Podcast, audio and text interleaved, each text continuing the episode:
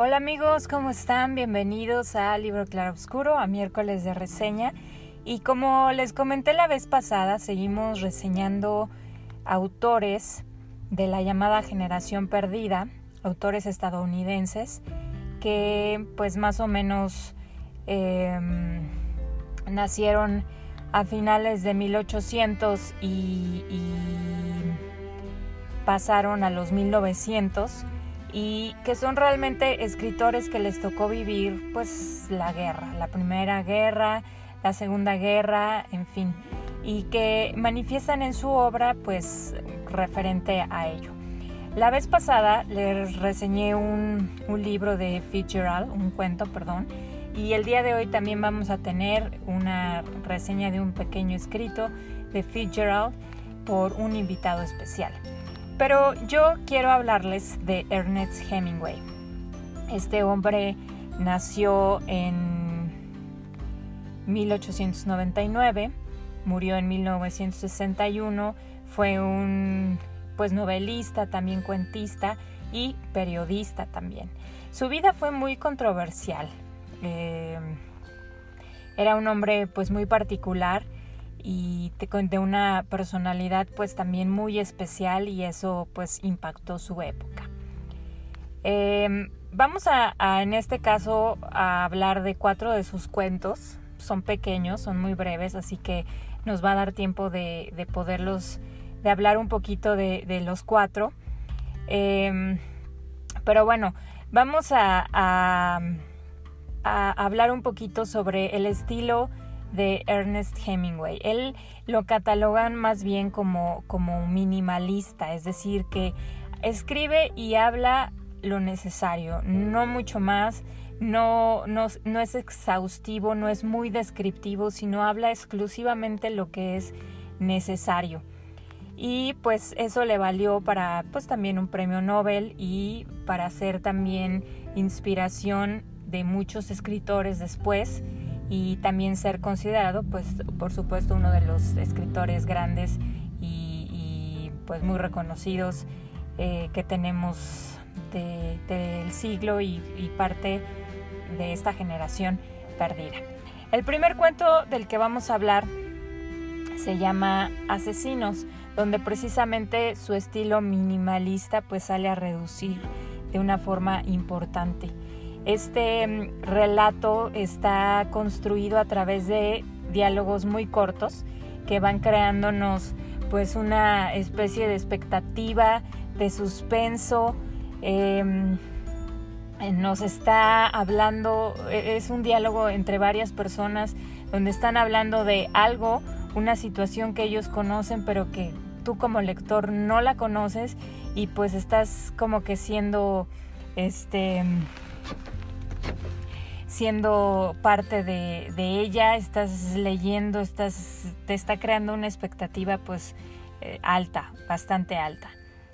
Em, esta técnica que Luke ocupa aquí es la del llamado iceberg, ¿no? O el témpano de hielo, que oculta la mayor parte del, pues, del relato o todo el sustento debajo del agua, dejando solamente pues la parte visible hasta arriba, que es la punta y que es lo que, lo que él nos está contando y nos está narrando y es solamente quizá yo, yo me lo imaginé así como, mientras lo estaba leyendo, como cuando te subes al metro o al camión y vas escuchando una conversación entre dos personas y solo escuchas eso, lo que ellos van diciendo y pues te va dejando oportunidad para que tú vayas ideando eh, o proyectando toda la historia que viene detrás de la conversación que estos están teniendo.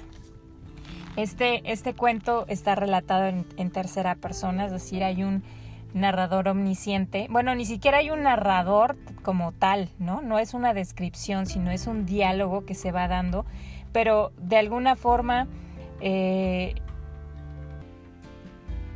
se manifiesta esta tercera persona. Em, esto ocurre en un restaurante en un pueblo llamado Summit y un par de asesinos, por eso se llama así el cuento, que se llaman Al y Max, entran a este establecimiento buscando a Ole Anderson, el sueco, así como le dicen, porque lo quieren matar. Y entonces se va desarrollando un diálogo entre, entre George, que es el que atiende este restaurante, y un chico que se encuentra ahí que se llama Nick, y por otro lado el cocinero, que es un negro, así lo expresa el texto, y pues deciden esperar ahí a, a Ole Anderson, que es que suele cenar ahí todas las noches, y por alguna razón Esperan y esperan, pero esa noche él no llega a cenar. Así que deciden irlo a buscar a su casa o a la posada donde suele quedarse a dormir. Pero para eso, Nick, el chico que se encuentra ahí, se adelanta para poder avisarlo y ponerlo, ponerle sobre aviso que este par de asesinos lo están buscando y que lo quieren matar. Y sin embargo, cuando llega con Ole Anderson y le cuenta toda esta situación, él simplemente em, pues elige y decide no hacer nada. Eh, sabe que lo van a, matar, sabe que, que, es inevitable y simplemente de esa forma lo, manifiesta. Y bueno, simplemente después de eso nunca sabemos si lo logran matar o no. No hay mayor, mayor eh, desenlace pero al mismo tiempo pues deja todo abierto para que tú como lector hagas y ates los cabos y hagas el desenlace que quizá pues mejor te parezca de acuerdo a lo que eh, a los elementos que te, que te fueron dados durante este pequeño relato a través de diálogos. Honestamente, la primera vez que lo leí me dejó así como una sensación de vacío diciendo esto es todo y sin embargo lo leí varias veces em, y, pude comprender el, pues el gran trabajo que hizo Hemingway con este pequeño relato. Ojalá así fuéramos todos. Y, y fue esa ilustración la que me vino a la mente. Cuando tú escuchas una conversación aislada de un par de personas hablando, nunca llegas a saber qué pasó, cómo se desenvolvió, pero eso te da bastante idea o bastante material para que tú crees la historia eh, que más se acerque a, la lógica que tú pienses que encaja con toda esta con todo esto que ya escuchaste. Bueno, eso fue el cuento de asesinos. El siguiente cuento se llama Colinas como elefantes blancos, un curioso título y, realmente este título de Colinas como elefantes blancos se repite bastante a lo largo de este cuento. Eh, bueno, ¿qué puedo decirles de este cuento? Es otra historia desarrollada a través de diálogos entre un hombre y una mujer. El único nombre que, mencionan es de Hig o Jig, no sé cómo, cómo se pueda pronunciar. Eh, es una... Ella es... No sé qué nacionalidad sea ella, pero parece que todo esto sucede en España en una estación de tren. Y es lo mismo, hay, tantas cosas sueltas que, que te dejan a la imaginación y a tu elección, pero es un diálogo constante entre él y ella y están hablando acerca de una operación. Él está instando a hacerse esta operación, cosa que es muy sencilla y ella por una u otra causa que no expresa tampoco, pero que a través de las palabras y un poco de la descripción de su lenguaje corporal también explica que no es algo que ella quisiera en realidad. Y, lo discuten pues en, una, en un tipo bar al, al calor de unas cervezas lo están hablando. Ella realmente eh, lo que quiere es no hablar del tema y él por otro lado la quiere persuadir de sí hacerlo. Y entonces es un diálogo así un poco quizá común como el que podemos ver con cualquier pareja normal. Eh, y todo el tiempo está haciendo referencia porque ella tiene a la vista unas colinas y ella manifiesta que son colinas que parecen elefantes blancos. Y realmente tiene, tiene un poco más de profundidad, ya que, por ejemplo, esta expresión elefantes blancos sabemos o es común que signifique, pues un elefante blanco es, es aquello, una cosa, un objeto que, que, mm, que, nos absorbe más trabajo, quizá esfuerzo y dinero de lo que nos reditúa o, o prácticamente no nos da nada a cambio.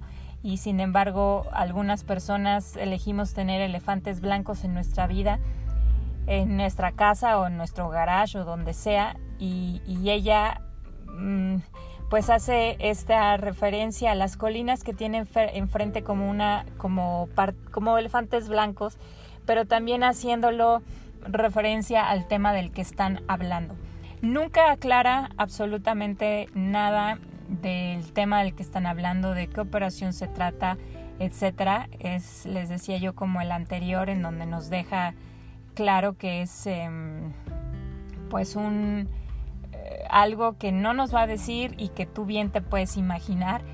Eh, muchos críticos y estudiosos dicen que habla de un aborto, de una operación para, para, para hacerse un aborto ya que, bueno, da muchas referencias el mismo texto acerca de que, pues, es, es la única forma de que ellos dos como pareja vuelvan a estar como antes y vuelvan a estar felices, evitando una situación que ninguno de los dos quería y que entonces eso los va a ayudar, eh, digamos, a, salir adelante. Em, pero es también otra obra cortita, pero muy interesante dado pues la forma en la que está escrita, también dejando mucho a la imaginación y pues también es un poco entretenida y divertida, pues por lo que les decía, es una conversación quizá muy común que se puede que puede tener cualquier persona con su pareja. Ok, vamos a la siguiente al siguiente cuento. Este es en el muelle de Esmirna. Pero este es, es más bien una crónica. Resulta que Ernest Hemingway, así como les dije, él pues era ya escritor y cuentista, pero también fue, fue periodista y él fue enviado a cubrir la guerra greco-turca en 1919, de 1919 a 1922. Viajó a Medio Oriente y él y es su propia experiencia de la guerra. Eh, es algo que a él le tocó ver y pues es prácticamente una crónica que él hace, que él hace cuento, pero que pues realmente son hechos, hechos reales y, la, mm, relata pues sí, como un espectador, ni no poniéndose del lado de uno u otro, de los griegos o de los turcos, este, crea su, propios, sus propios personajes, los cuales son reales, y, él puede, pues, eh, ¿cómo decirlo?, plasmar de una forma extraordinaria y los mismos historiadores, algunos historiadores que, también les tocó quizá em, documentar este hecho, eh, pues pueden, o bueno, hacen comentarios de que es un, relato bastante fiel de lo que ocurrió, pero visto desde un punto de vista muy especial, muy parcial, muy imparcial, perdón, y, haciendo notar pues las cosas buenas, las cosas malas, las cosas extrañas o simplemente las cosas que fue viendo de uno o de otro. Es un relato cortito, aquí em, pues evidentemente está siendo narrado por el mismo Hemingway que, o el Hemingway que, que, asistió en ese momento y, que tomó eh, parte de este hecho histórico. Y pues nos da, es un, es una crónica muy interesante que yo les invito a buscar y a leer y que seguramente les va a gustar la forma en la que está escrita, no necesariamente lo que, lo que está diciendo acerca de, de los hechos, cosa que pues hablando de Hemingway podemos em, pues asumir o intuir que lo hace de una forma bastante cruda, bastante eh, directa y no es nada poético, para nada, es algo pues manifestado de forma, de forma muy muy real. Y por último tenemos em, un lugar limpio y bien iluminado, así se llama el último cuento del que vamos a hablar. Em, pues este es un cuento un poco más igual, quizá un poco más profundo. O sea, todos, en todos sus cuentos, aunque hablaba cosas muy, muy especiales, muy cortas, muy como al grano, también tienen su profundidad. Y en este cuento nos va a hablar acerca de, la soledad, del significado. Cuando una vida no tiene un, un significado, un sentido de, de vivir, y entonces simplemente se, dedica a existir y hay una terrible y, amarga soledad que en este caso pues lo representa con un personaje, es un anciano que, está en un café solitario, este café ya está por cerrar y sin embargo él se queda ahí en una sombra. Eh, es además sordo y entonces todo esto se va dando a través del diálogo entre dos camareros, uno joven que no le ve el chiste de estar ahí esperando y otro camarero que es más bien más grande y que entonces sí, él sí puede entender, en este caso, pues al anciano que está ahí esperando, contemplando, simplemente pasando el tiempo solo, mm, no se quiere ir, no tiene a dónde ir quizá o a dónde va, tiene que ir, no quiere estar. Entonces son todas estas reflexiones que van teniendo ambos y, y hace mucha referencia a la nada. A la nada así como tal cual, así, así, así expresado y eh, suelen relacionar este, este relato con un poema de, Borges que también habla sobre el nulo significado de la vida y que también habla de la nada.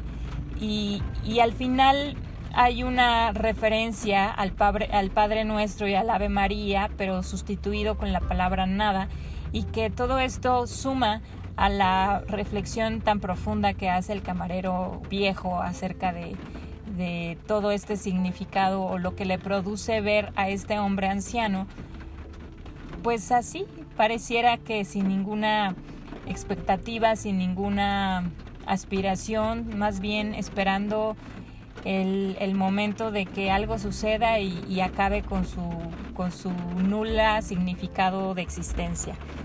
Es, otro gran cuento, mucho más entretenido, mucho más tradicional. Aquí sí hay narración y hay pues eh, mm, también diálogos como él acostumbra, pero de, pues adentrándonos o profundizando en, en, muchas en muchos temas y en muchas reflexiones. Entonces yo creo que también será otro de los cuentos que les gustará leer. Ahora vamos a, escuchar este enlace.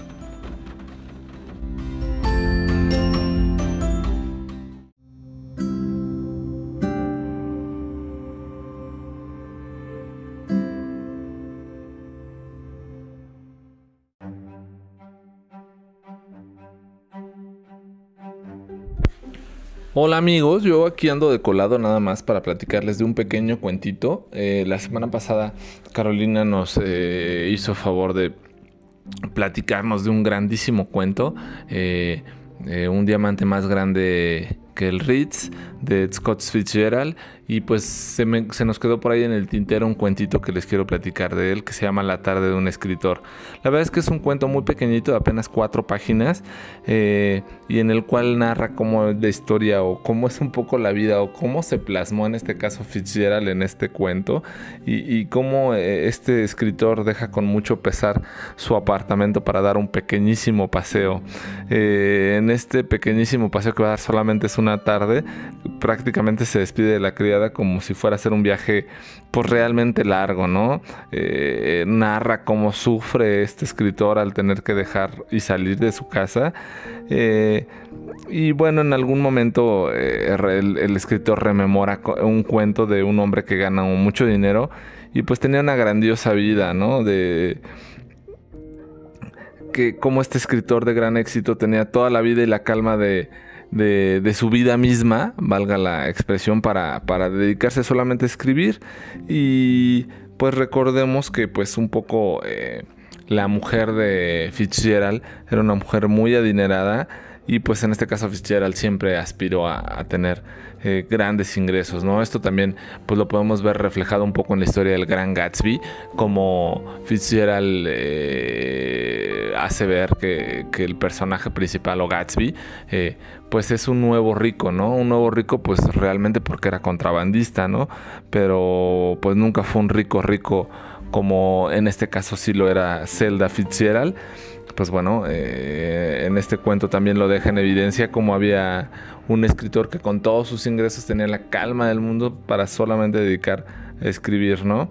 Eh, al fin, al fin de, este cuento, el, escritor, después de ciertos recuerdos y memorias y semblanzas, eh, regresa a su departamento y entra a su despacho entre miles de libros y decide que mejor va a tomar una fiesta en lo que espera la cena, ¿no? Eh, y en este pequeñito cuento nada más nos deja ver eh, eh, cómo en una historia sin mucha acción encontramos tantos y tantos pensamientos, preocupaciones y costumbres y temores que tienen los escritores, ¿no? Por ahí dicen que, que muchas veces los escritores, o en este caso a veces los lectores, nos pasa que cuando tienes ciertas actividades empiezas a a procrastinar o esta palabra muy actual en el cual te dedicas a hacer todo pero realmente no haces nada o buscas la forma de hacer todo para no tener que hacer lo que realmente tienes que hacer. En este caso pues él como escritor realmente tenía que escribir y empieza a hacer de todo para no tener que escribir no igual eh, muchas veces nos ha pasado seguramente a nosotros y en este cuento lo deja ver como la tarde de un escritor es eh, pues aparentemente muy común entre los escritores, pero por otro lado también es algo muy complicado de superar, ¿no? Este proceso en el cual eh, te la pasas distrayéndote con tal de no llegar a la misma hoja en blanco que muchas veces amenaza y aterroriza a todos los escritores.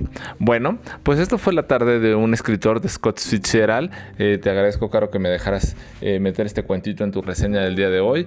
Pues les mando saludos y nos estamos escuchando.